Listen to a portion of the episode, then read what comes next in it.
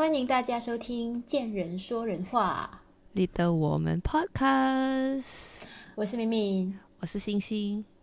好哎，OK，我们现在进入我们的主题。我们今天要谈的主题是什么？好嘞，我们今天要谈一下关于抄袭这件事情，因为毕竟人在世间，谁不抄袭？只是你抄的明显还是不明显而已。抄袭这两个字，其实在创作圈被提到的比较多，就是大家很容易就会讲说，哦，这作品有没有抄袭？然后我们大家也比较推崇原创这件事情，所以就会导致很多时候我们用，因为我们用言语表达的一些事情的时候，它可能我想的东西跟你想的东西不是在同一个频率上。因为我们的想象力都不太一样，这个东西我们过后会再展开的讲这件事情。然后，当我们想不到用文字怎么去表达的时候，我们就会比较常用一些案例，就是一些模板啊，还是 mood board 去跟甲方或者客户去讲说这个东西长什么样之类的。然后，在我们做这个举动的时候，到底这种这些参考，所谓的参考，算不算一个抄袭？嗯，对这个问题，确实在设计圈很常会被提到，然后也常常会问自己，或者是跟大家讨论说这个东西到底是一个怎样的情况。OK，不过今天为什么会想要谈这个？哦，是这样的，因为我个人觉得，我最近在做一些，就是在给甲方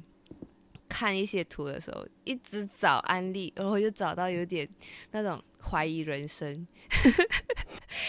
然后我就觉得，嗯，抄袭其实是一种社会的定律吧，就是、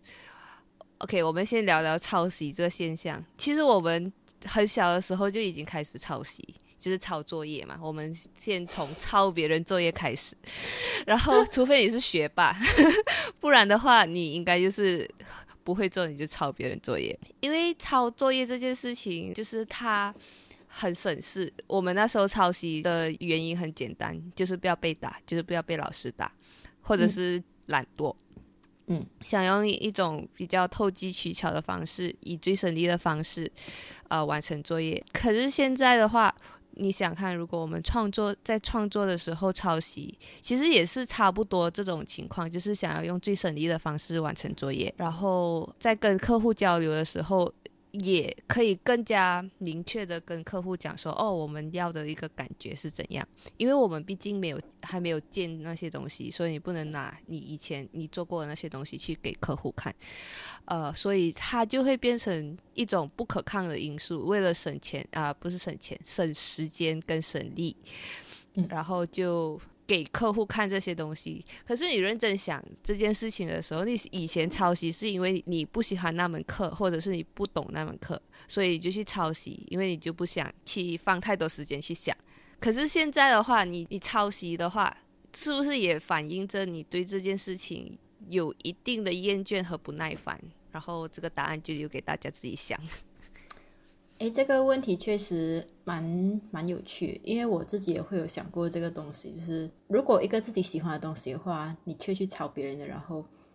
这这个事情，我会觉得对于我自己来讲是一个好像背叛了我的兴趣这样。不过、OK，可能也不能完全嗯这样说啦，可能也也有的人在所谓的抄袭上面是因为。可能不是抄袭啊，就是他们想要从别人身上得到一些启发。抄袭这个边界还蛮模糊的，因为通常，嗯，我觉得大多数的在设计师上面的话，他们抄袭的时候还伴随着很多可能或大或小的把这件他们本来想要 copy 的对象改成自己的东西，然后他们会用这个来说，哦，这是我我是二次创作，就是从之前的创作再再创作。还是说，嗯，这只是借鉴这件这个东西的某一部分，或是某一个大概念。但毕竟有没有抄袭这件事情是一个很主观的东西。然后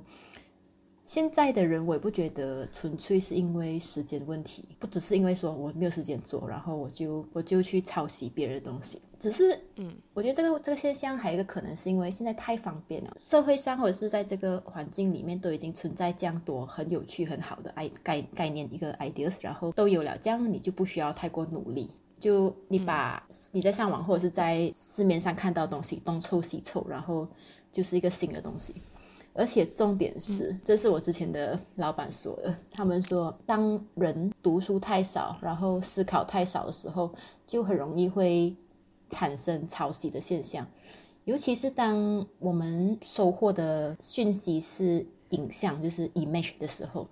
这样你很容易在。创作时候出来东西就会变得很类似。如果在一个一个你在设计一个东西的一个过程里面，然后你看的东西、你吸收的东西都是来自影像的画面的时候，而不是文字或是是其他的讯息的时候，那那个时候容易会被影像的那个大方向影响。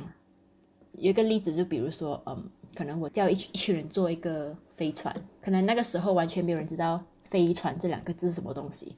然后也没有人看过。但嗯，但这个时候大家就开始说哦，这样你就每个人去做不一样的东西，然后每个人可能出来东西就非常不一样。但同一时间，如果说哦，我们来做一个飞船，然后我就给你看一个 example，这个就是飞船，然后你们来设计一个新的飞船，这样这个时候大家做出来的飞船就很可能就很类似了，因为你获取的 image，你获取的那个讯息是影像的，然后你出来东西就会受那东西很大层面的影响。就是你让我想到，我之前有玩过一个游戏，就是参加生活营的时候玩过一个游戏。那个游戏呢，就是你要折，他没有说折，他说你要做一个飞船，然后哪一队的飞船能丢超过一，就是一条线，就是他画了一条线，然后讲说，呃，哪一个队能有更多呃飞船能飞过那条线的话，那一个队就啊累积的分数就会比较多。过后组员就开始折飞机，结果突然间有一个。就是一个小男孩，他就把那个纸揉成一团，直接丢过去。然后旁边就有小孩，就就其他小孩就看到他说：“你这都不是飞机，你为什么可以就把那那团纸丢过去？”结果那个游戏结束了之后，那个站长就讲说：“其实我也没有说飞机是长什么样的，你揉成一团丢过去也是飞机。你主要的是能在。”限定的时间内把我给的任务完成就行了。那时候我就在想，哦，对，他也没有说飞机一定是长就是我们想象中的那个样子，它其实可以就是一个揉揉成一团的一个纸，然后丢过去，它也可以是一个飞机。所以就是我还蛮认同你刚刚说的，就是很多时候我们被很多既定的印象，就是觉得说，哦，这个东西应该长这样，然后那个东西应该长那样。呃，限制了我们很多想象，所以我们在给甲方看这些参考图的时候，其实这种方式是确实是很明确，你就已经跟甲方说，哦，这个东西是长这样的，就是这个地方长这样。可是其实，因为我们在用文字描述的时候，你不能很笃定的说你的审美跟客户的审美或者想象力是。不会产生误差的，所以你在给他们看参考图的时候，那在做这些举动的时候，设计师还有什么用？或者是客户自己拿他们想要的样子再给你看，这样你是不是就成为了客户的就是画图的工具人？那我们在设计上到底又做了什么突破？所以我最近就是有一点怀疑人生的原因，就是因为我就觉得说，哼，我到底是设计师还是画图的工具人？哎，那开始怀疑人生这件事情，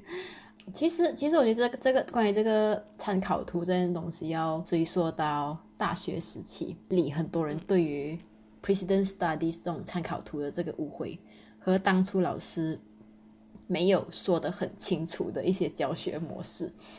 我记得很多，嗯，上学时期在在读建筑系的时候，好像很多老师都要求学生在他们最后的 presentation board 上面要展示你的 precedent studies，嗯，然后我当时就非觉得非常困扰，因为我不会说我自己有这么厉害，可以在可以在零基础或没有参考任何的其他案子底下，然后就凭空想出这些 idea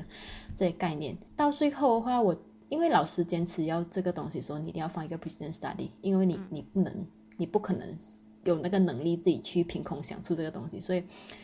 但是我偏偏是没有真是去 refer 任何东西，然后到最后我就变成很很为了是完成对，很为了要完成这个任务，然后就倒序的去找一个类似的案子把它放上去，说这个就是我的概念模板。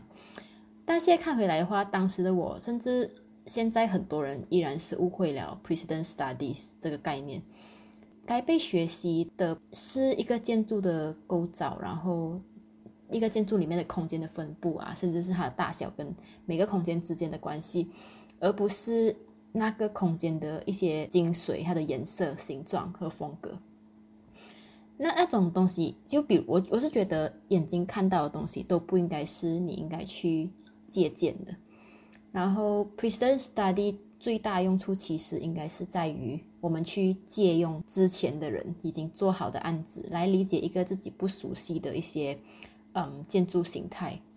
嗯，来打个比方，好像说，如果可能现在叫你设计一个学校，嗯，然后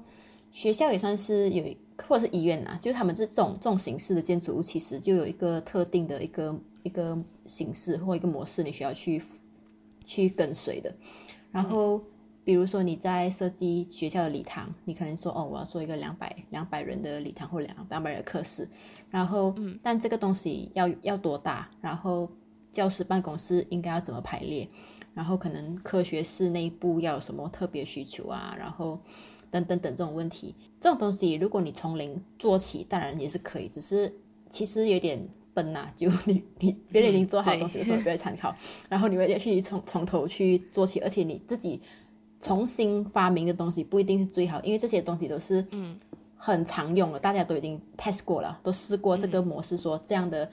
啊办公室其实最最 efficient，然后这样的礼堂是可以容纳多少人，那个 size 要多少，然后。背后的那种 service area 要多大？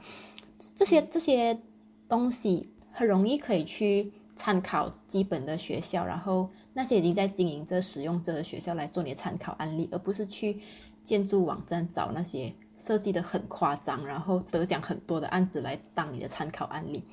因为在这样的情况下，你很容易就陷入一种说我要跟这个得奖作品的学校一样，有一个很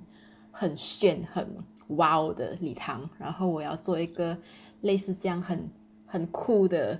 嗯，green roof garden，或者这样，哎，这个颜色配这个颜色很好看，然后或者用这个材质做学校，原来可以看起来很酷，跟其他学校看起来不一样。但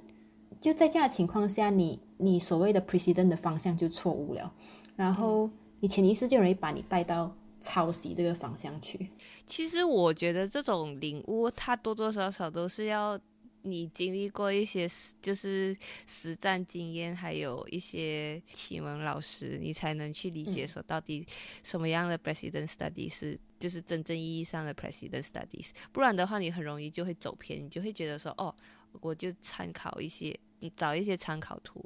然后就把它放上去。可是其实你根本就。不太理解说 president studies 的精髓到底在哪？就是其实这也不能怪我们学校老师没有教，因为其实我们可以去学这些东西，可是我们不能只拿部分的设计，然后拼凑成自己的设计，因为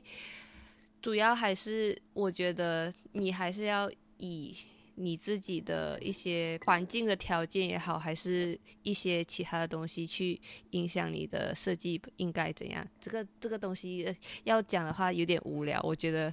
就是这，而且这种东西都是靠自己的领悟力。我们现在在这里讲的话也不太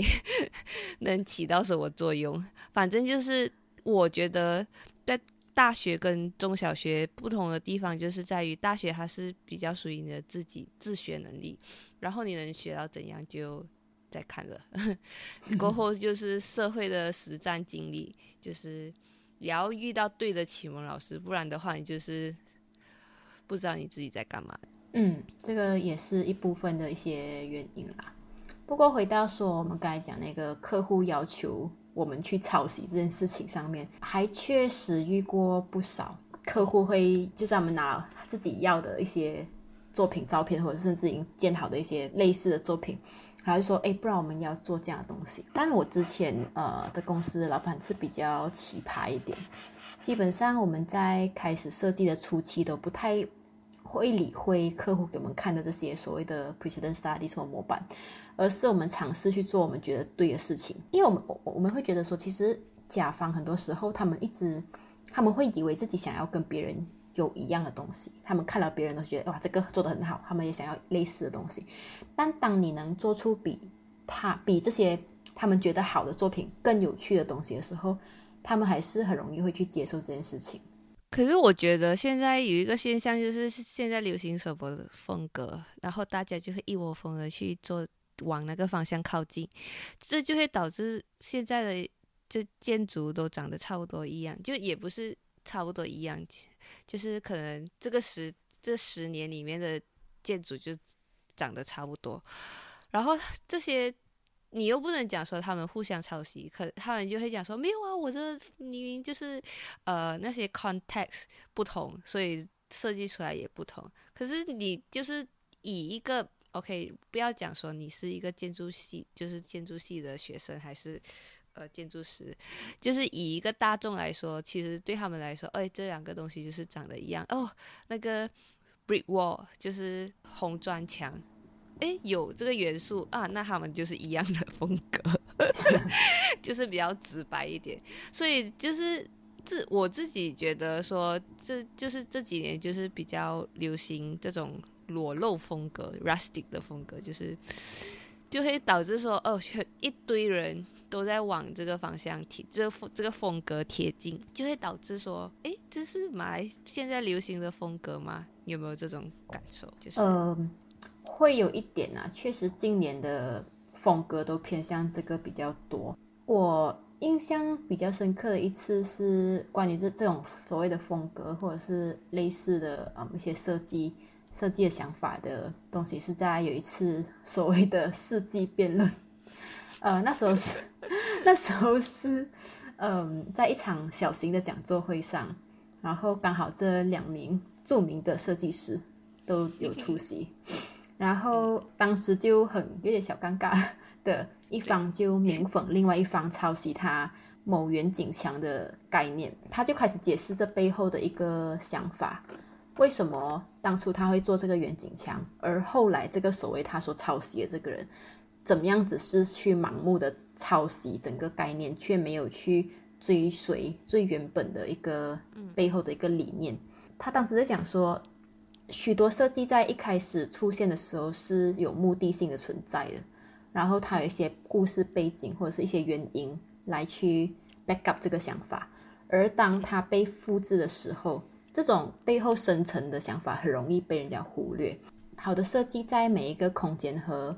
每个转角都有它存在的意义在，而当某一方纯粹为了要创造出类似的情景而去一样画葫芦的时候，在不一样的场地、跟不一样的需求、气候啊，甚至空间和意义下，同一个设计就可能变得毫无意义。它纯粹就是为了视觉上的感受来呈现这个东西而已。我觉得，我觉得那时候那个设计师讲的其实有有他道理在啦，就是当人家去所谓去抄袭，然后这些东西被扭曲的呈现的时候，它就变得有一点毫无意义了。所以现在的这些，我们现在看到的很多建筑物里面，如果说他们看起来类似，我觉得这可能还要归咎于 modernism 惹的祸，就是后来 国际化的设计，然后每个人都长得一模一样，完全没有地域性的代表性，每个就是哦玻璃啊、钢钢铁啊这样。但是哎，这个东西要谈起来，这是设计建筑设计师两三堂课。好，我们就不谈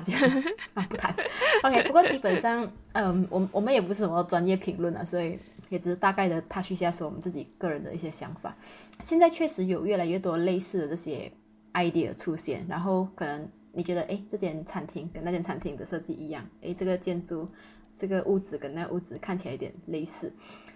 其实这样的情况下，还真的蛮难去定义说谁抄袭谁。因为我也还真的有试过说，可能我今天就想到，哦，我觉得这个这个这个概念其实还蛮有趣的，这东西还蛮蛮蛮，好像可以做的很特别。嗯，然后隔一段日子，我就发现，哎，原来已经有人做了类似的东西，然后心里就是暗暗的在想说，哎，哎，真是迟了一步，但是搞不好。搞搞不好，如果我早一点出来做这个东西的话，我我我们每个人都是 star architect。可是问题就是很难，对不对？就现在我觉得，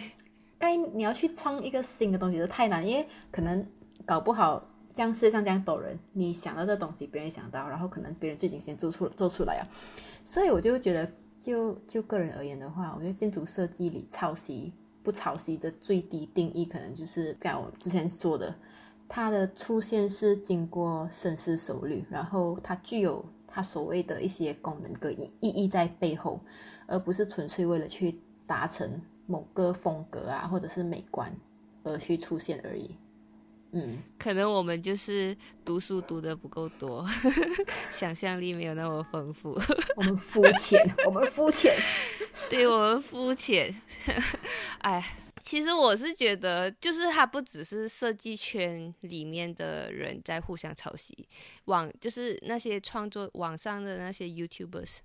也经常会面临这种就被指责抄袭。其实我觉得抄袭不是一件不对的事情。之前有看过一段话，他就说，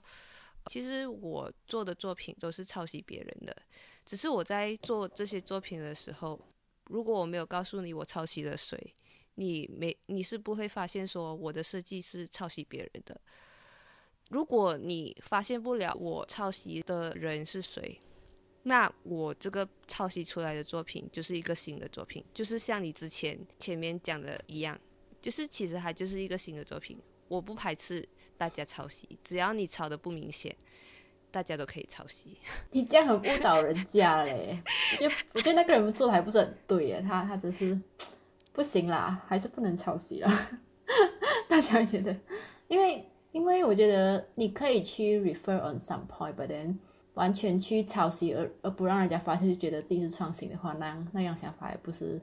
还是不好，因为很难有实质意义上的原创吧。就是你生活多多少少都是被一些不同的东西影响，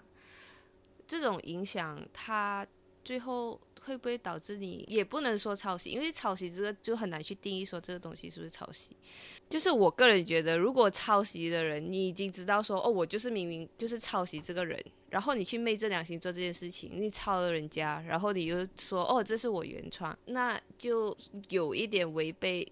创作者的一些原创。可是我觉得，如果你能做到说哦我是抄袭，可是你看不出来，那我是觉得还可以。